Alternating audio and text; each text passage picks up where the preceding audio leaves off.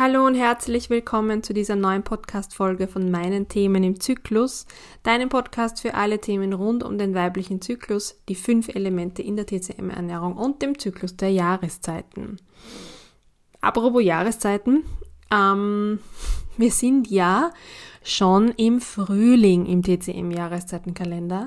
Und man merkt es auch. Ich war heute draußen im Vorgarten und habe bei den Hortensien die alten Blüten weggeschnitten und musste feststellen, dass die Natur heuer sehr, sehr, sehr früh dran ist und die Knospen schon relativ weit. Jetzt wird es nämlich kalt. Ich bin gespannt, was das heißt für meine ganzen Knospen im Garten. Wird interessant.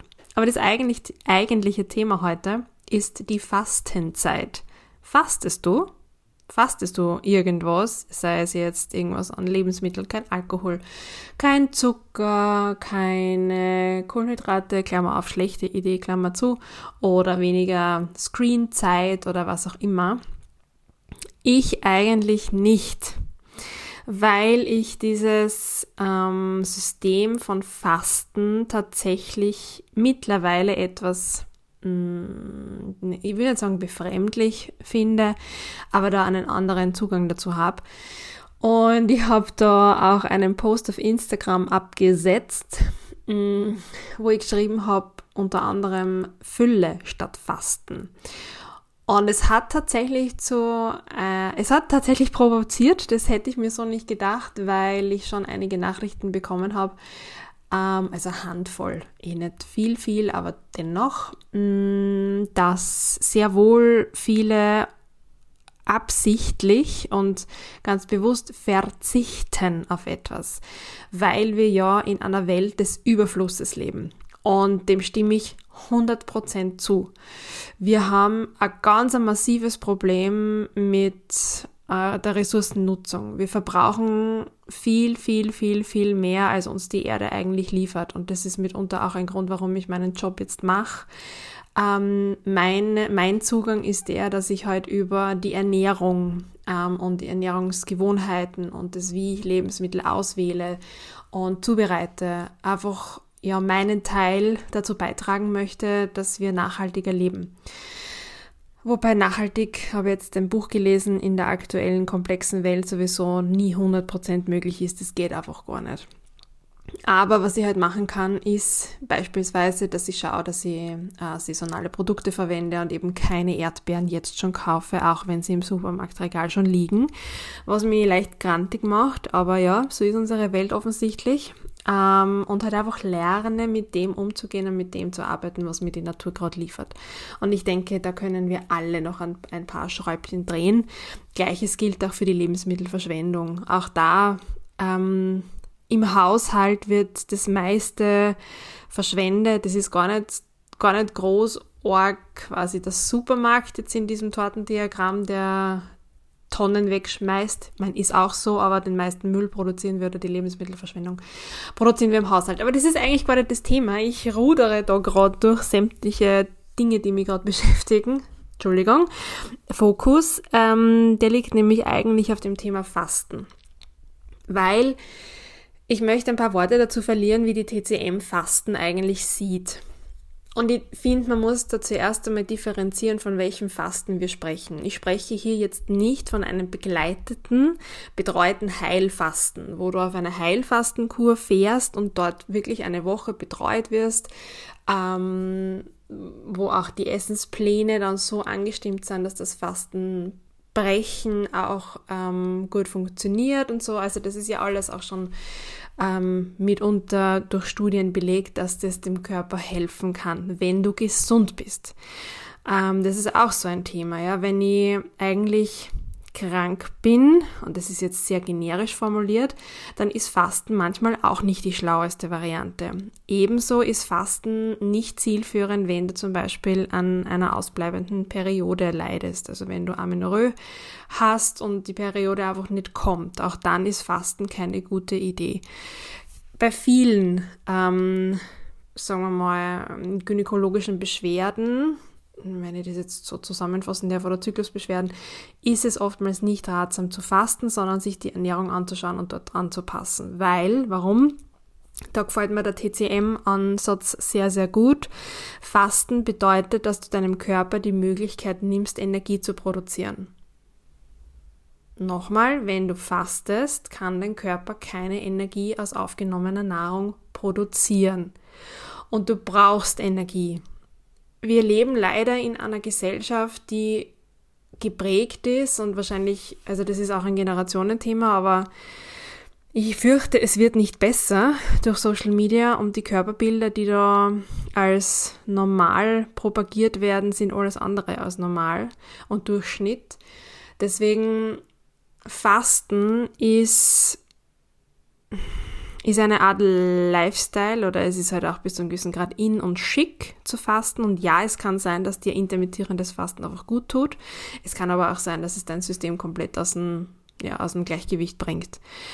Und Kohlenhydrate sind auch nicht schlecht und Fett ist auch nicht schlecht. Es kommt immer auf die Qualität der Produkte drauf an. Es kommt darauf an, wann du es isst, wie du es isst, wie du es zubereitest, ob es viele Fertigprodukte sind oder wenig. Also ganz, ganz, ganz, ganz viele Schräubchen, an denen man drehen kann. Und wenn du nicht isst, wenn du fastest, ähm, also dieses 16-8 zum Beispiel machst, dann ist es leider so, dass viele auf das Frühstück verzichten, aber das ist mitunter die wichtigste Mahlzeit im, im Tagesverlauf, weil dein Körper aus der Ruhe kommt und aus den ganzen Entgiftungsprozessen und dann die Energie benötigt, um durch den Tag zu kommen. Das heißt, Fasten bedeutet halt immer für den Körper auch so diese Alarmstellung, hoppala, da kommt nichts, ich muss die Energie irgendwo anders herbringen. Das Problem ist halt nur, wenn du unter Stress leidest und Stressoren gibt es hunderte, tausende. Da rede ich nicht nur von Stress in der Arbeit oder mit der Familie, sondern auch Medikamenteneinnahme, Pille, ähm, Verdauungsbeschwerden, Zyklusbeschwerden, was auch immer. Dann kann es dazu führen, dass das Fasten eher kontraproduktiv ist und einfach deine, ja, deine Organe, deine Mitte noch mehr schwächt. Was natürlich ähm, schon gut ist, muss man, muss man sagen, wenn du jetzt entscheidest, 40 Tage auf Zucker zu verzichten. Juhu, let's go. Ähm, weil Zucker ist einfach, ja, mh, mm, im Überfluss vorhanden und wir essen viel zu viel davon. Das heißt, Fasten, wenn es jetzt darum geht, ich schließe mal einen Monat ähm, Alkohol aus meinem Speiseplan oder Zucker aus meinem Speiseplan, da kannst du jetzt nichts falsch machen.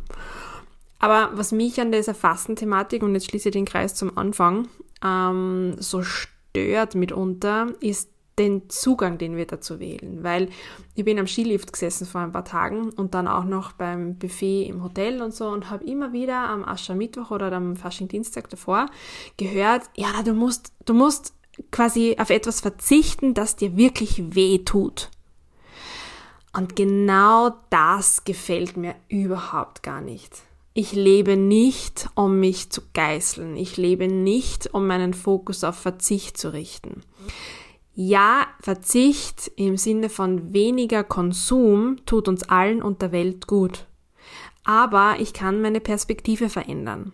Ich kann jetzt zum Beispiel sagen, anstelle von ich verzichte jetzt auf Alkohol, könnte ich mir ja auch vornehmen, ich trinke 40 Tage lang Wasser, weil mein Körper nichts anderes benötigt und davon ausreichend.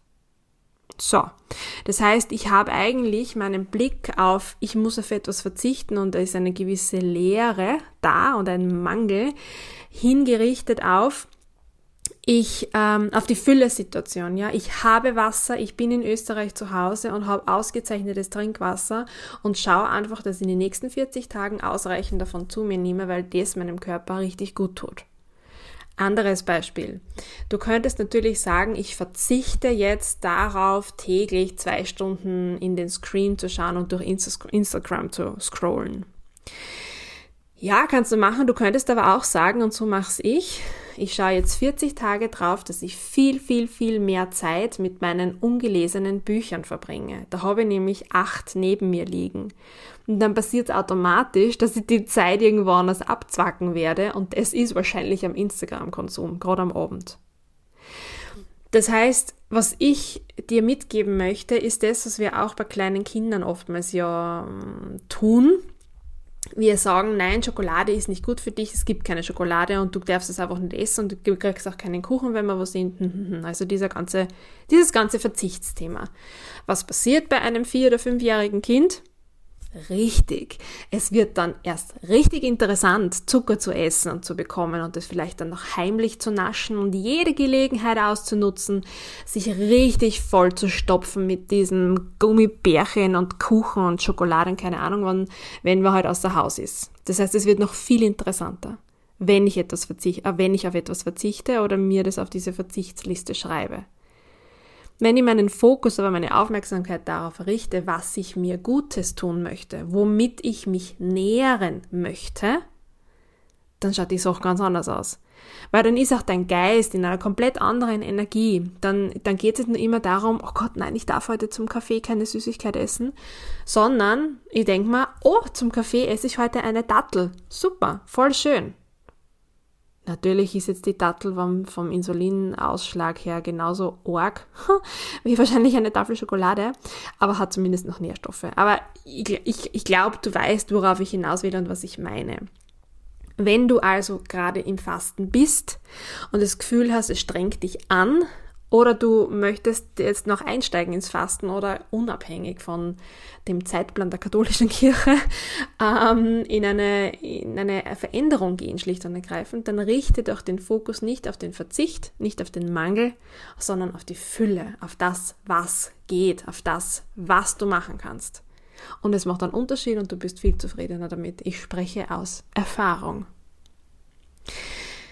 Wenn du Interesse daran hast, in eine größere Veränderung zu gehen und dir das Thema Ernährung generell noch intensiver anzuschauen, weil es da, wie gesagt, sehr, sehr viele Stellschrauben gibt, an denen man drehen kann, damit es einem besser geht, dann meld dich voll gern bei mir. Du findest auf der Website Buttons, wo du einen kostenlosen, unverbindlichen Termin für ein Erstgespräch vereinbaren kannst, wo wir uns einfach mal anschauen, was deine Themen sind und ob ich dir helfen könnte und ja, du fitter im Sinne von mit mehr Wohlbefinden dann in den Frühling und Sommer gehst.